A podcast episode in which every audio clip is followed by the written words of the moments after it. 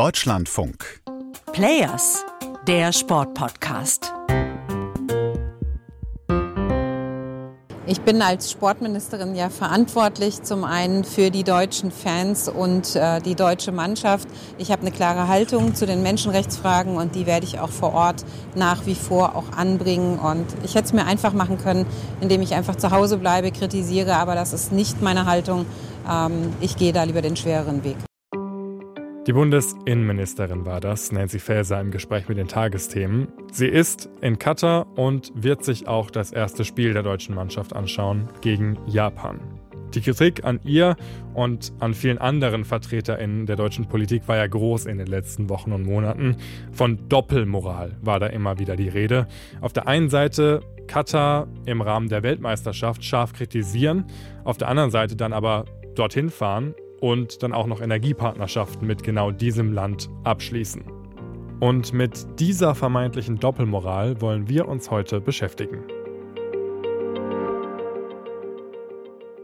Raphael Spät hier, gemeinsam mit dem Deutschlandfunk WM-Reporter Matthias Friebe, der das Ganze natürlich live vor Ort in Katar verfolgt.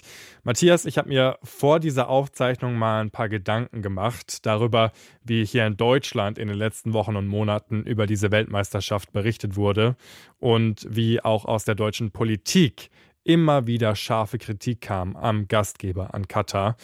Und trotzdem schauen jetzt viele diese Weltmeisterschaft und erfreuen sich am Fußball, der dort jetzt gespielt wird. Ist Deutschland eigentlich Doppelmoral-Weltmeister? Du spielst auf das an, was der katarische Außenminister gesagt hat, ne? nach dem Besuch von Nancy Faeser hier vor ein paar Wochen in Katar und ihr Doppelmoral vorgeworfen hat. Also Doppelmoral würde ich das vielleicht nicht nennen. Ich würde es äh, mit dem anderen großen Schlagwort betiteln, was seit Monaten durch die Politik geistert. Äh, auch schon dann als Robert Habeck als grüner Wirtschaftsminister äh, hier um Gas bettelt, kann man ja, glaube ich, sagen. Es ist einfach äh, Realpolitik. Also wir haben eine globale Notsituation durch den Krieg in der Ukraine. Auch Deutschland äh, ist viel zu abhängig davon, was passiert ist im Vorfeld, nämlich energiemäßig von Russland. Und jetzt muss man einfach, um die Versorgungssicherheit zu gewährleisten, Partnerschaften eingehen. Und äh, da spielt dann das Thema Menschenrechte eher eine 1b-Rolle, würde ich sagen.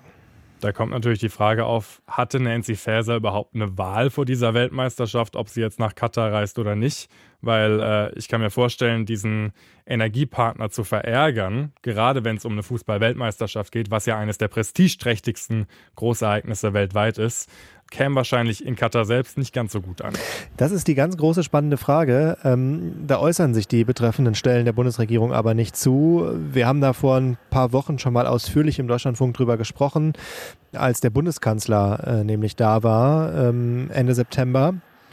Und da haben die Beobachter, die mit auf der Reise waren, gesagt, wir hatten Nico Fried vom Stern dazu im O-Ton, äh, kann man noch nachlesen und nachhören bei uns auf der Website, dass das natürlich denkbar ist, dass das Teil eines Deals ist, dass man sagt, okay, ihr kriegt unser Gas, wir machen eine äh, privilegierte Energiepartnerschaft, aber dann wollen wir natürlich auch, dass bei unserem Hochglanzevent bei der Weltmeisterschaft dann der ein oder andere Regierungsvertreter auf der Tribüne sitzt.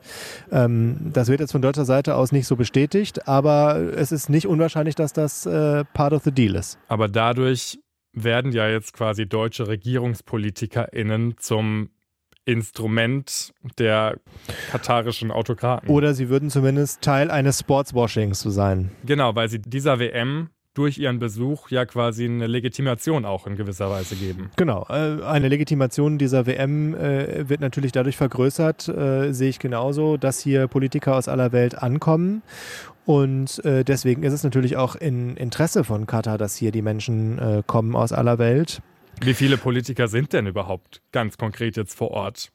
Also ich habe jetzt noch nicht die großen Nachrichten gelesen über Emmanuel Macron oder irgendwie dänische. Die frühere dänische Premierministerin war da zum Spiel gegen Tunesien zum ersten äh, Spiel und äh, das hat ja durchaus Schlagzeilen gemacht, weil sie ein Kleid mit Regenbogenfarben am Arm getragen hat.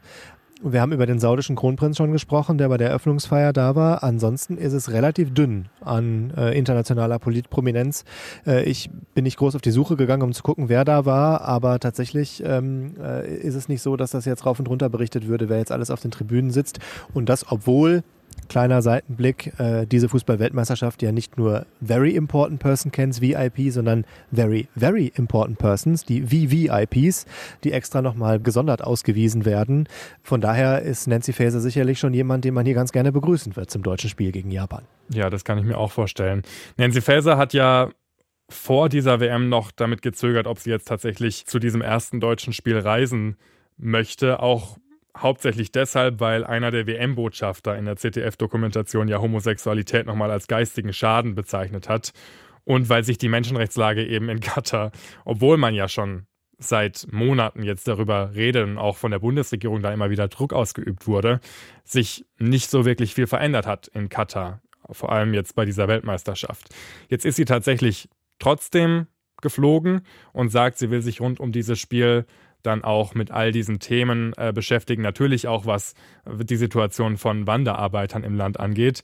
Wann würdest du denn von einem tatsächlich sinnvollen Besuch der Bundesinnenministerin in Katar sprechen?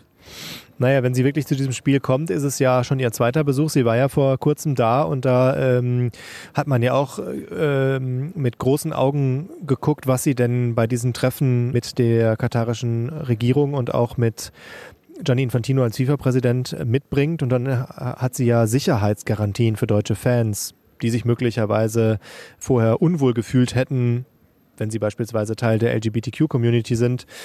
Das war ja sozusagen das, was sie da mitgebracht hat. Ähm, nach der ganzen Debatte um die One Love Kapitänsbinde kann man natürlich jetzt nochmal fragen, ähm, ob es jetzt wirklich so signifikant alles erfüllt ist, dass sie jetzt wirklich guten Gewissens hier hinkommen kann.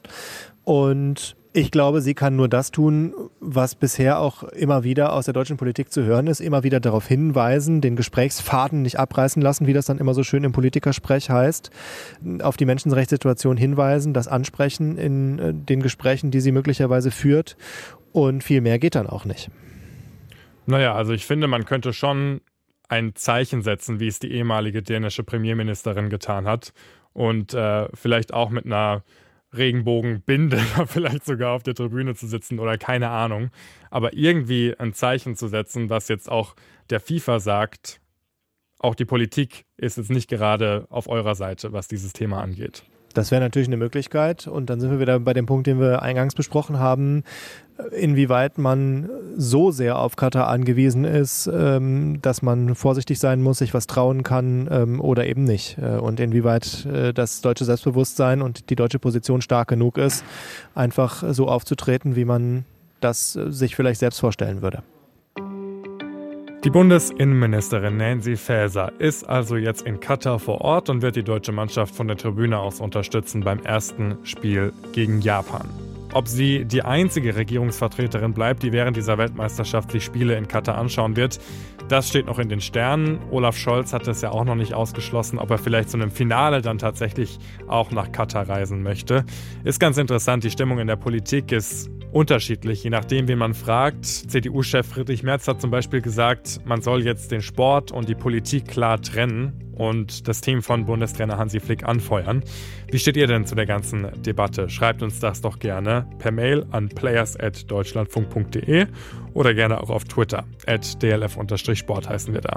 Das war's jetzt erstmal von uns. Wir hören uns dann in der nächsten Folge wieder. Bis dahin, macht's gut. Ciao.